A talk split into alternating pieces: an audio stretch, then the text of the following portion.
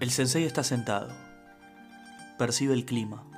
Percibe lo que él denomina como una leve brisa. Mira a sus compañeros y les dice, hay una leve brisa que sopla para nuestro lado. Ideal para una pelota quieta. Es cuestión de tenerla. Al minuto 69, el sensei hace su ingreso. El entrenador confía en su sabiduría. El sensei no hace galardón de ella. Entra, se para, hace un par de señalamientos. Él sabe que el destino le va a dar una oportunidad, así que se aboca a esperarla. Pasan los minutos y el mal no cura, pero el sabio sabe. El sabio sabe que esa oportunidad que olfateó sentado 20 minutos antes está cerca de ocurrir. El árbitro pita la falta. El sensei mira fijo. Siente esa leve brisa, más leve que nunca, el sensei sabe. Si pasa la pelota suavemente por la barrera, la brisa hará su trabajo por él. El sensei patea, la redonda toma vuelo, ya sonríe, sabe que hizo lo que tenía que hacer. Es el tiro libre se termina. Y este hombre está tocado con la varita mágica. Es un ídolo. Es el último genio. Lo presiento. Puede venir el gol del triunfo, Julio. Vamos, chino. ¡Gol!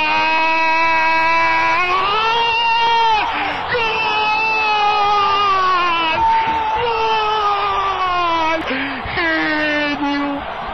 ¡Genio! ¡Gracias, chino!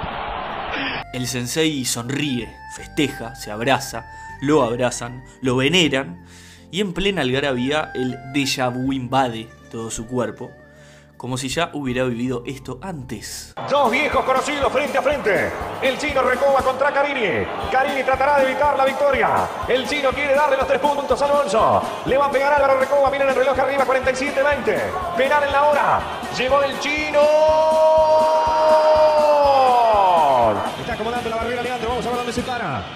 Hacia el palo derecho. Llegó Recoba.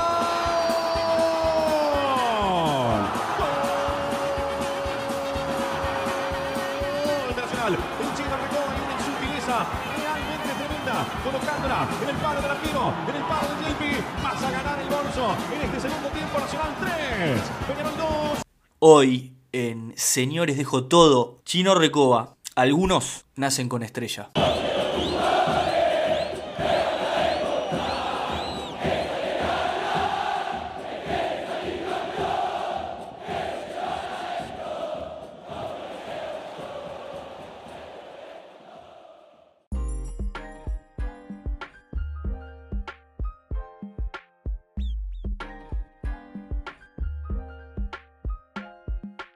Bienvenidos y gracias por estar, gracias por escuchar. Esto es Señores Dejo Todo, el podcast de fútbol que ya tiene su capítulo número 11, que estamos ya disfrutando todos eh, el gusto de recibirnos nuevamente, Wilfredo, su conductor. Eh, gracias por estar, como siempre. Y vamos hoy a disfrutar a una leyenda viva de nuestro fútbol como es Álvaro Alexander Chino Recoba. Eh, sepan que como hincha de Peñarol esta introducción me fue un poco difícil, pero en este espacio tratamos de darle cabida a todas las grandes glorias de nuestro fútbol, más allá de las camisetas, más allá de los sentimientos y demás, porque acá estamos para hablar de la pelota justamente. Eh, así que bueno, espero puedan disfrutar el capítulo de hoy que tenemos preparado. Eh, ya les digo, si son manchas, es sacarse la curita de estos tres minutos y ya pasamos a hablar de la leyenda del chino Recoba. Y si son bolsos, espero que lo hayan disfrutado. Y si son de Danubio también, en definitiva, ¿no? Así que bueno, ya habrá más de donde eso vino. Eh, nos toca hoy hablar de, de este astro del fútbol mundial, como es el chino Álvaro Alexander Recoba, nacido en la ciudad de Montevideo, Uruguay, el 17 de marzo de 1976. Nuestro personaje del día de la fecha está quizá hoy disfrutando uno de los mejores momentos que le puede tocar un ídolo en el imaginario colectivo, ¿no? Porque es un ídolo recientemente retirado y estamos en ese, lapsos, en, ese lapso perdón, de, un vacío claro de, de, un jugador con esas características, ¿no? Eh,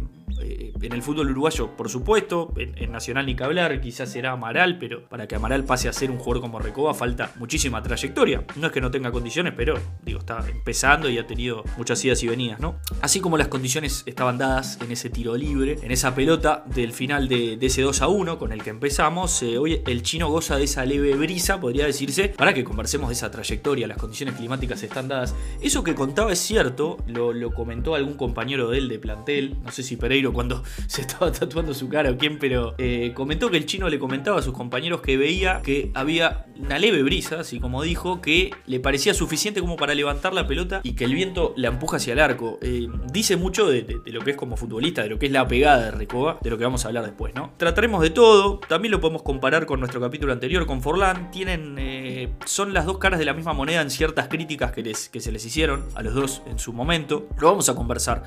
El chino debutó a los 17 años en Danubio Fútbol Club, en la franja, en el equipo de la curva. Debuta un 11 de enero de 1994 contra Defensor Sporting y ya desde chico demostraba eh, condiciones muy importantes.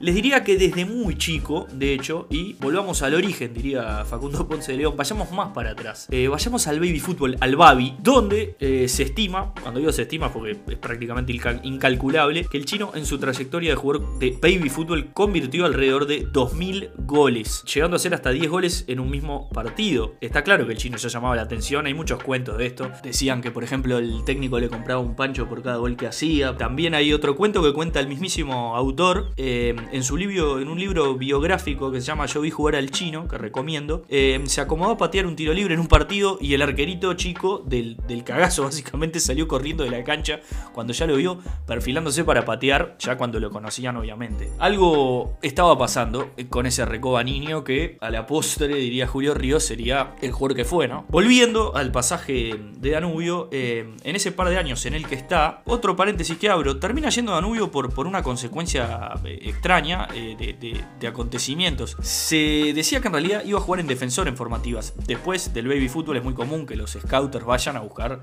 a los talentos como el chino y el, equipo que le llamó la atención era defensor, pero este, termina yendo a Danubio después por, por un arreglo que hacen. Eh, volviendo al pasaje, a Danubio donde se formó y donde volvió, ya llegaremos también, eh, en el par de años en el que le toca estar, nuevamente, si uno repasa el fútbol eh, de ese momento, mediados de los 90, contra el de hoy, si bien no pasó tanto tiempo, porque digo, los 90 hoy tampoco es tanto, ya había pases a Europa y demás, no hay el flujo actual. Imagínense pensar, el chino jugó dos años en Danubio, o sea, imagínense pensar que un crack de estas dimensiones juegue más de seis meses en el fútbol actual. Es prácticamente imposible. Y más aún, además que pase un equipo grande, como termina pasando el chino, que juega dos años en Danubio y después pasa Nacional. Eso es inverosímil. Un chiquilín con esas condiciones que juega en Danubio, a los seis meses va directo a Europa, Danubio ya directamente con los clubes grandes, eh, casi que trata de no negociar. En estos años juega 34 partidos, hace 11 goles y su representante, un tal Francisco Casal, decide que es hora de transferir a un club grande para que pueda seguir con una proyección profesional acorde a sus condiciones. Lo curioso de este caso también es que estaba casi descontado que iba a pasar a jugar a Peñarol. Eh, había una relación muy fluida entre este señor Francisco Casal y el señor contador José Pedro Damiani, presidente de la institución Mirasol en ese momento. Pero hubo diferencias que llamaron, según estuve investigando, irreconciliables en las condiciones para esta contratación. Y su pase a Peñarol se cae. Así como se cae, eh, Francisco Casal lo termina acercando al Club Nacional de Fútbol, donde juega los años 1996 y 1997. Donde le va muy bien. Ese llamado de atención. Muchas veces pasar un grande para estos, eh, para estos jugadores de estas condiciones eh, puede ser un filtro. Es muy común que, grandes promesas de, equipos más chicos pasen un grande y es muy difícil. Por ejemplo, un defensa central no es lo mismo ser el defensa central de un equipo grande que suele ir a buscar los resultados y tiene que defender en 40 metros, tiene que jugar con un equipo quizá más adelantado que un defensa de un equipo más chico que quizá espera y que tiene que defender en un campo mucho menor. O un 9 que juega con espacio, un puntero rápido que juega al contragolpe contra un 9 que tiene que buscar un espacio en un grande, en una defensa de un club chico. No es fácil. Para el chino fue fácil, la verdad es que sí. Se demostró que el tipo estaba a la altura. Y más que un filtro, justamente al contrario, fue un amplificador de todo lo que podía hacer. No es lo mismo jugar en Nacional que jugar en Danubio, los efectos de él, la evaluación del jugador y demás, eh, supongo. El chino hizo 8 goles en 22 partidos en el año 96, ya demostrando sus condiciones. Y en 1997 pasa a hacer 9 goles en 11 partidos, siendo el goleador de Nacional hasta lo que iba de esa temporada. ¿Por qué hasta lo que iba? Porque en julio de 1997, a mediados del campeonato uruguayo, el dueño de su ficha, señor Francisco Casal, lo transfiere al Inter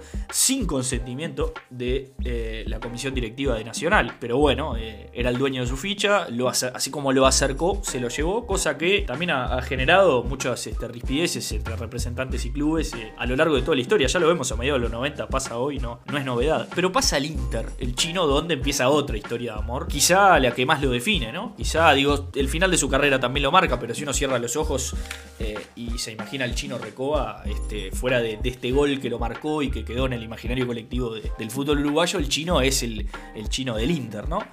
Y lo curioso también es que el chino llega junto con un centro delantero que venía a hacer 34 goles en 37 partidos en el Fútbol Club Barcelona. ¿Quién es? Ni más ni menos que el señor Ronaldo, no Cristiano Ronaldo, el Ronaldo de verdad, el gordo Ronaldo, que llegaba al Inter, en ese momento el fútbol italiano quizá era la liga por antonomasia, eh, y venía del fútbol español, de un Barcelona también, que no era el mismo al, Barcelona actual, bueno, tampoco actual porque estoy grabando el día después que pierdo 8 a 2, pero me entienden a dónde voy. Y la contratación rimbombante era Ronaldo, y el chino venía ahí de costado como un pibe que prometía, que hizo algún gol, que podía pisar fuerte, pero la contratación del Inter era Ronaldo en ese momento. Y podría decirse, hasta si vemos la, conferencia de prensa, la que se presentan y demás, que todos los flashes se lo lleva el brasilero, cosa que es lógica también, a veces el uruguayo siente, está a autocrítica, ¿no? no nos sentimos ninguneados o, viste, todo eso por ser uruguayos y, hasta nos gusta y hemos hecho eh, mucha, mucha patria de eso. La realidad es que si venía un 9 del Barcelona que hizo 34 goles,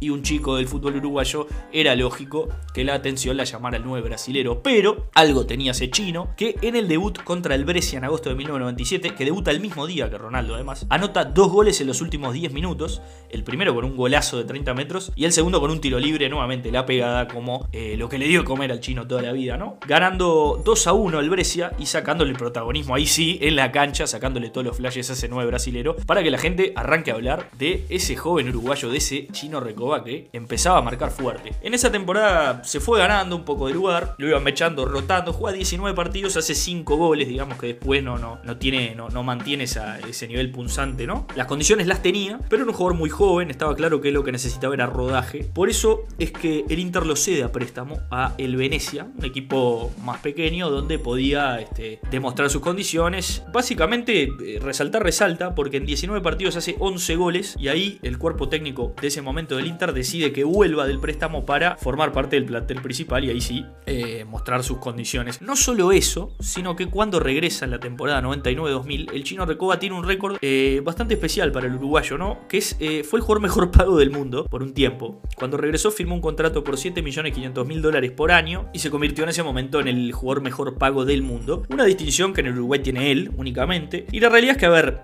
esto se condice con necesidades de, mercado y no con el talento, se condice más con, los arreglos comerciales que pueda hacer el jugador o, quienes lo representan por uno. No es que el chino no valiera lo que ganara, de hecho lo valía y de hecho pudo haberlo sido, pudo haber sido eh, el mejor jugador, el jugador mejor pago o muchísimo más por mucho más tiempo, ¿no? No es el caso de él, de, alguien que no valía lo que le pagaban, eh, pero es un premio a ver que se va a guardar en el corazón y por supuesto en la billetera. Pero bueno, por ejemplo, yo que sé, se me ocurre, Carlos Tevez con 34 años va al fútbol chino hoy por hoy a ganar 42 millones de dólares por temporada, que es una cifra astronómica en el fútbol uruguayo con 42 millones de dólares, eh, no, no.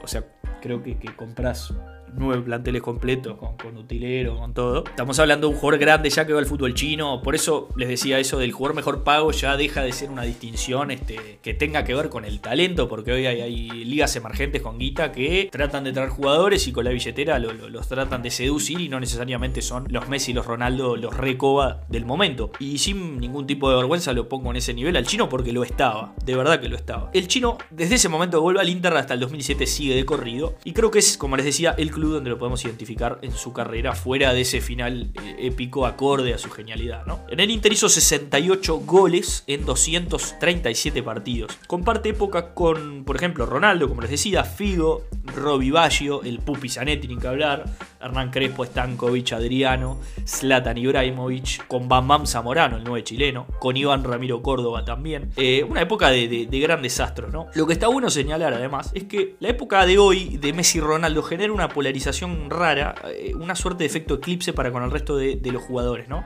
Parecen hasta invisibilizados porque se habla de Messi y de Ronaldo, como los astros, como los clase A, la pregunta siempre es Messi o Ronaldo, y eh, parece que hasta, viste, es, es, despectivo para con los otros Hazard, De Bruyne, Agüero, Suárez, Cavani, los que quieran. Yo tiré algunos que se me ocurrieron ahora, ¿no? Al chino le tocó jugar en una, época previa donde sí estaba Ronaldinho, quizá en ese momento, pero donde el balón de oro se repartía todos los años y donde lo que había era un grupo de grandes jugadores, ¿no? Es contemporáneo, no en vano, con la, la época de los galácticos del Real Madrid, que se basaba en ese concepto, en esa idea de acá están los mejores, acá está ese grupo selecto de ese, ese, ese, Olimpo de jugadores, ¿no? Hablando de ese Olimpo de jugadores y hablando de eh, validar a este crack como es el chino, la propia validación no solo surge de nosotros que lo vimos en Danubio y en Nacional sobre el final, jugando par de temporadas, primero en Danubio, después 3-4 en Nacional, sino que los propios astros del fútbol lo validan, lo recuerdan al chino Recoba como el fenómeno que fue, y es bueno recordarlo también. Acá algunas palabras que queríamos resaltar, eh, cómo lo veía Ronaldo que llegó con él, Riquelme que lo menciona como uno de los cracks del Inter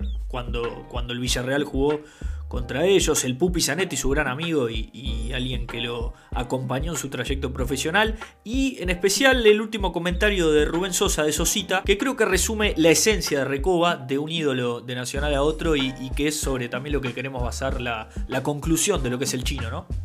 Disfrutamos también con, su juego, ¿no? Que es un juego muy distinto, mucha calidad, y bueno es un chaval que tiene mucha calidad realmente y sin duda va a triunfar aquí en Italia. Inter que estaba lleno de estrellas, ¿no? Sí, claro. Este, al, al Glasgow también. Sí, pero bueno, cuando nosotros pasamos al Inter dijimos, bueno, podemos llegar a la final, ¿no? Porque el Inter tiene un equipazo, no jugaba Adriano, jugaba Recoba, Figo, Verón, mm. Cambiazo, Zanetti. El chino es muy amado en el Inter por todo lo que hizo, por todo lo que significó por su calidad, no solo dentro de una cancha, por su calidad humana, que creo que es lo más importante.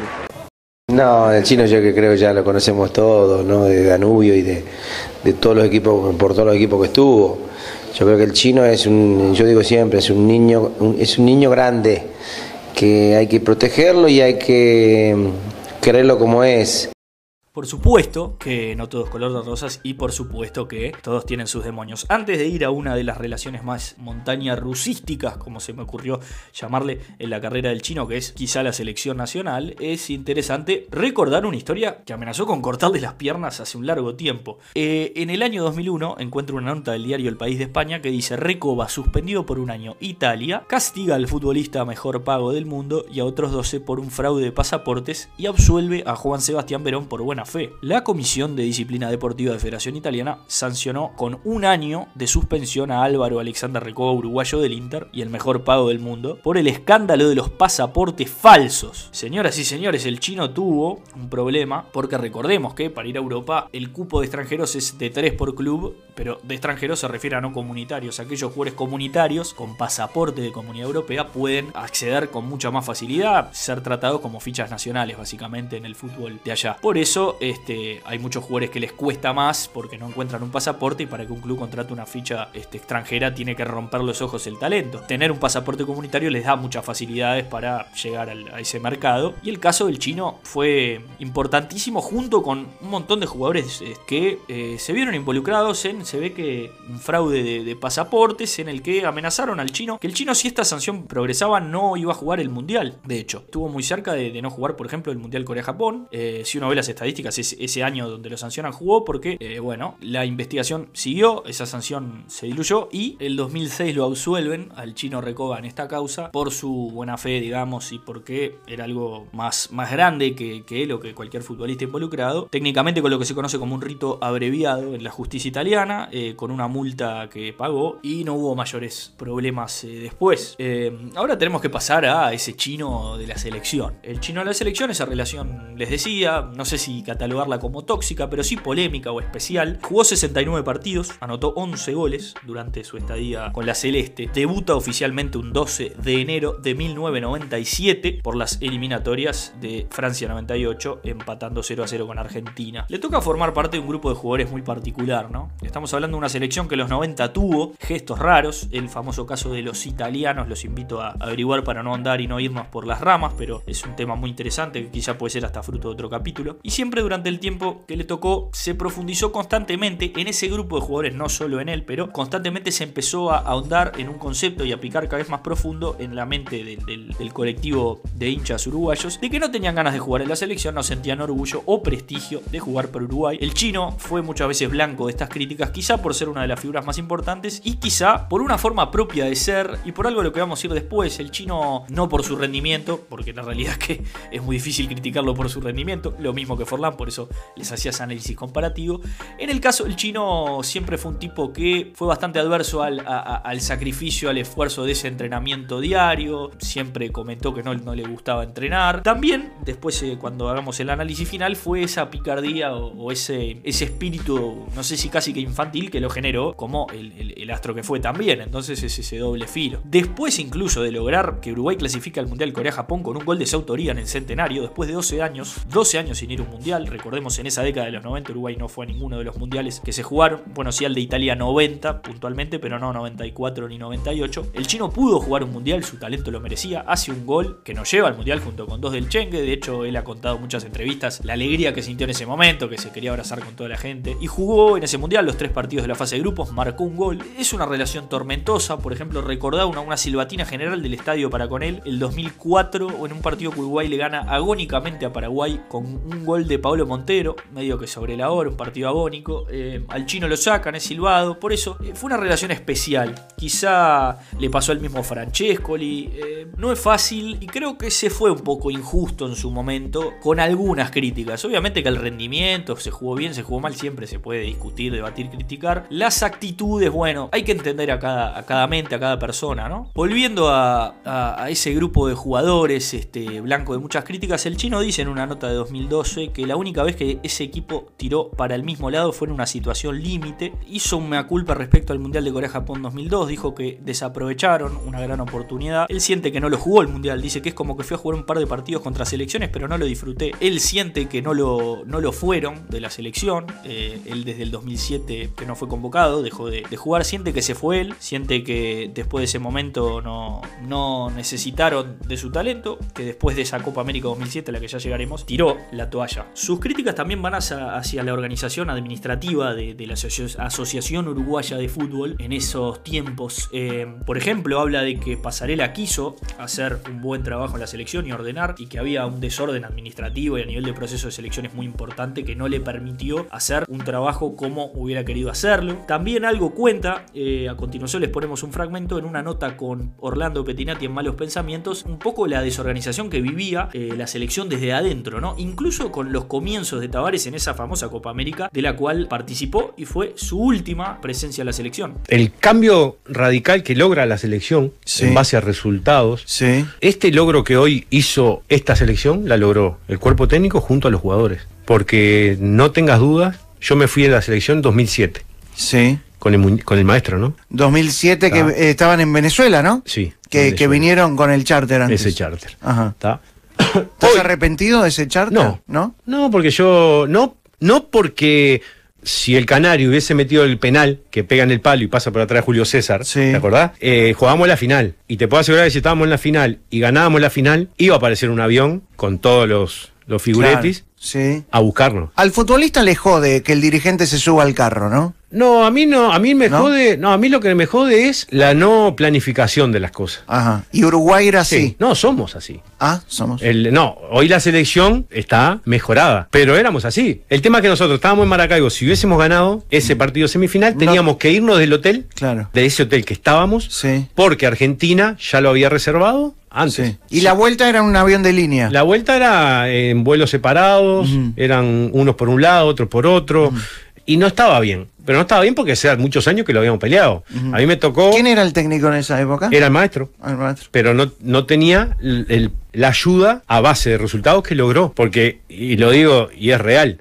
vos sabes bien como sabemos todo, que si eh, la pelota de Costa Rica entraba en el, en el repechaje, en el último minuto quedábamos fuera del Mundial y el maestro es, hay que echarlo y hay que... Y bueno, muchas veces depende de eso, ¿no? Que entre o que no entre. Es interesante eh, ver desde la perspectiva de los jugadores cómo se veía un desorden institucional importante, ¿no? Esa copa fue quizá una copa que Tavares usó de transición, ¿no? Muchos jugadores que participaron dejaron de formar parte del proceso, el Canario García, el Lolo Stoyanov, el mismísimo Chino Recoba, para ya empezar a poner algunas figuras que son muy eh, estampa del proceso Tavares, el Mono Pereira, Godín, el Cebolla Rodríguez que se empieza a destacar en la selección, en esa copa. También, digo, está bueno recordar también que si Costa Rica nos hace el gol acá en el centenario, que es algo que dice también Recoba en este audio, digo, este proceso que va más allá de los resultados o este camino que es la recompensa del que nos jactamos, yo no sé si no hubiera existido tampoco, ¿no? Lo mismo si no nos hubiera ido tan bien en Sudáfrica. Obviamente que los resultados van, por supuesto que son los que marcan siempre el camino y por supuesto que fueron este, ayudando a, contar esta historia, armar este relato de, lo que es Tavares. Pero está bueno recordar que estuvimos también un gol de que eh, se nos complicara y hubiera sido una pena tirar por la borda todo lo bueno que se había construido, ¿no? Es bueno recordarlo para no caer quizá en esos resultadismos a veces y valorar el trabajo que a la larga termina dando muchos frutos también. Al punto tal, recuerden que Diego Aguirre fue campeón con Peñarol, renuncia ese semestre, quizá especulando con que si Tavares no hacía una buena Copa del Mundo, este, era muy probable que, no siguiera y que el técnico de la selección hubiera sido él. Estamos en 2007, seguimos con 2007. Eh, en ese 2007 no solo juega su último partido en la selección, sino que juega su último partido en el Inter, en su casa, que lo ceda préstamo con 31 años al Torino. Eh, ya el chino iba perdiendo un poco de, de peso en el plantel, se estaba renovando, un Inter que a las 2-3 años iba a ganar un triplete de la mano de Mourinho con un equipo mucho más fresco, renovado, con una mezcla así de algún jugador histórico, pero de un equipo que se fue armando con Eto, con Schneider, con Milito, que, que fueron llegando en ese lapso. ¿no? Sus actuaciones no fueron buenas para nada, no fue un buen pasaje en el Torino, tuvo muchas lesiones, termina perdiendo el puesto titular y, realmente no, no, no, fue un pasaje que, que lo marque. Quizás hasta ese un punto de quiebre en ese año en el que ya no forma parte del Inter, no forma parte de la selección y tampoco se halla en, un equipo quizá más, más, chico de Italia. ¿no? En el 2008 pasa al fútbol griego, en el Panionios de Grecia juega. Una escala quizá por una oferta económicamente muy buena, es un club donde jugó el Dol Stoyanov también. Un presidente, contaban, bastante bizarro que le, le prestó el yate al chino para que, o le quería prestar el yate para que se vaya de vacaciones y ahí decida jugar para el Panionios. Es una etapa que lo tiene en el ojo del fútbol uruguayo muy perdido, ¿no? Seguramente sea su peor momento en, en el imaginario colectivo, en la opinión pública, porque estamos hablando de un jugador con, de, un jugador con unas condiciones impresionantes, para una carrera todavía más eh, astronómica que la que efectivamente tuvo, con una proyección mucho más fuerte, mucho más importante, y ya con los 30 y pocos estaba un poco perdido en el ostracismo, había perdido pie en la selección y en su club, y este, parecía ser un tipo como que no, no, no demostraba o no transmitía esa pasión por el fútbol, por la pelota, que sí había demostrado y que sí lo había llevado al, al estrellato en primer lugar, Pero esto empieza a cambiar el 2009. Desecha alguna oferta de San Lorenzo, de estudiantes, del fútbol chileno, del fútbol peruano y decide volver al club que lo vio nacer. El 2009-2010 vuelve a Danubio, donde juega esa temporada y la siguiente. Su padre incluso dijo en alguna entrevista que mm, imaginaba al chino volviendo de Nacional, a Nacional, perdón, del fútbol europeo y después volviendo a Danubio, desandando quizá esa carrera que hizo en primer lugar, ¿no? De hecho confesó hasta, hasta estar enojado, creyó que Nacional se había, el padre del chino creyó que Nacional se había portado muy bien para con él. Algo de esto comentamos en el capítulo 8 de Pases Nunca Concretados, cuando se habló en un momento de que Recoba en ese momento volvía a Peñarol, el chino después lo desmintió, el padre dijo que le parecería que no, no era correcto por el cariño que tuvo Nacional con él y cómo se comportó. El tema es que vuelva a Danubio. Primero, creo que esta etapa es clave porque a partir de esta eh, se empieza a reencontrar con ese amor al fútbol, ese mal trago por la selección, esa salida de ese club que, marcó sus mejores años y, y, casi que el gran porcentaje de su carrera, un mal pasaje después en otro club menor de Italia, parecía que se iba desdibujando lentamente toda esa pincelada de magia que alguna vez había dado. Pero Danubio lo hace reencontrarse, a mi entender, justamente con el pibe que jugaba la pelota, diría Fito Páez. Danubio le hace recuperar ese hambre de gloria y ese chino ya con 33-34 años decide el 8 de julio de 2011 pasar al Club Nacional de Fútbol. Fue un gran paso para él y creo que fue su revancha. Eh, fue su convertirse en héroe en términos quizá más cheranísticos. Su meta absoluta acá era realmente jugar y competir eh, por campeonatos internacionalmente. Acá su desafío era ese. Al punto tal que, por ejemplo, eh, hay un rumor que me llegó varias veces, no lo pude chequear realmente, pero elijo creerlo porque creo que define bastante esta, esta etapa del chino nacional. Cuando iba a firmar el contrato, estaban en la parte del arreglo económico y Nacional le, explicita que no, no, no está con condiciones económicas para erogar una plata importante. Un jugador como Recobo no asume que ganaría un sueldo importante. Dice máximo 5.000 te podemos pagar, chino, le dicen los dirigentes a Recoba, que en un momento pensó que hablaban de 5 mil pesos, cuando eran 5 mil dólares, que obviamente en el fútbol es poca plata, quien pudiera ganar 5 mil dólares, pero eh, Recoba a, a ese nivel de, vamos a decir, desinterés por cualquier otra cosa que no fuera realmente competir y darle lo mejor a Nacional en sus últimos días. Y así fue, efectivamente. 18 goles en 84 partidos, 3 goles que ya un poco comentamos al principio, muchas asistencias. Y quizá nos hizo revivir una de sus marcas registradas que dejamos para el final, porque era imposible olvidar, como eran los goles olímpicos. Una marca registrada de nuestro homenajeado del día de hoy. Son pocos los jugadores que generan esa duda en el arquero rival y en quienes están viendo el partido cuando tiene un corner decir esto es gol, esto puede ser gol. Eh, no en vano en su partido de despedida le regalan un corner, ¿no? Este, algo estaba diciendo. Al punto tal que, por ejemplo, si uno ve su biografía en Wikipedia, eh, es un apartado especial porque es una nota característica, eh, un talento especial o particular del chino que lo define. Creo que es de mi memoria el único jugador que recuerdo que reiteradamente ¿no? tenga el gol olímpico como sello. algunos de ellos en el Inter, al Empoli en la Serie A, en la última temporada jugó para el Inter. En Nacional hizo varios sobre el final y creo que fue un, un lindo revivir. Eh, a Fénix, a Liverpool, en un amistoso Argentino Juniors, a Wanders, en un amistoso al Esportivo Luqueño. Redondeando un poco, creo que el caso del chino, y acá es donde quería un poco también hablar de, esa comparación con Forlán, quizá tuvo críticas por esa falta de, amor propio, de carácter. Eh, Forlán, como alguna vez comenté, no es el jugador más expresivo y tomó decisiones quizá muchas veces pensando en su porvenir económico y no en su este, proyección deportiva. En el chino quizá esa falta de, orgullo, de amor propio en el sentido del entrenamiento y del sacrificio que se le exigió. Son dos caras de la misma moneda. Forlán no se le criticó tanto el profesionalismo, sino más bien sus decisiones. Al chino quizá no tanto las decisiones, sí el, el profesionalismo, el entrenamiento. Que son decisiones, me refiero a decisiones de, clubes donde jugar y demás. Creo que siempre se dijo que no era un apasionado absoluto del fútbol un comprometido con el sacrificio diario del entrenamiento, pero con el tiempo incluso habló y, se mostró autocrítico eh, con esto. Pero creo que el chino disfrutaba el fútbol desde otro lugar. El chino es la esencia de, un, niño en un potrero, de, un chiquilín que, juega la pelota y cada vez que la agarra vuelve a ser ese que era. Y creo que también esas críticas entran en ese terreno de las proyecciones personales, ¿no? del yo en su lugar, no debería, no podría hacer tal cosa, tal otra. Eh, Recoba fue feliz jugando de esta forma la pelota, hizo lo que disfrutaba hacer y lo disfrutó como casi ninguno. Creo que uno tiene que terminar de entenderlo para, para terminar de redondear y, entender a, la figura, a la leyenda de Recoba, ¿no? Creo que no se guardó nada eh, siendo quien era y que a su propia manera, que con su forma de ser, no en vano Raúl Lavie cantó a mi manera, ¿no? En la despedida de Recoba, eh, su propia pasión por el juego fue lo, lo que le empujó a ser el jugador que fue, sin lugar a duda, y que está bueno también entender que las proyecciones personales son esos sueños que tiene uno de, que, de haber sido futbolista. La responsabilidad Recoba era para con él, para con su club, para con los dirigentes que lo contrataban y, no pareció tener inconvenientes nunca, por ende evidentemente no sería tan así y a la hora de jugar en la cancha el chino siempre demostró de qué estaba hecho. Hasta acá llegamos muchachos con otra edición de Señores Dejo Todo. En el día de la fecha nos tocó homenajear a Álvaro Alexander Chino Recoba, nacido con estrella sin duda, un jugador que nació para vislumbrar a todos con esa capacidad impresionante. Espero que lo hayan disfrutado tanto como yo eh, y nos vemos en el capítulo 12 que saldrá muy pronto. Gracias por estar, saludos a todos.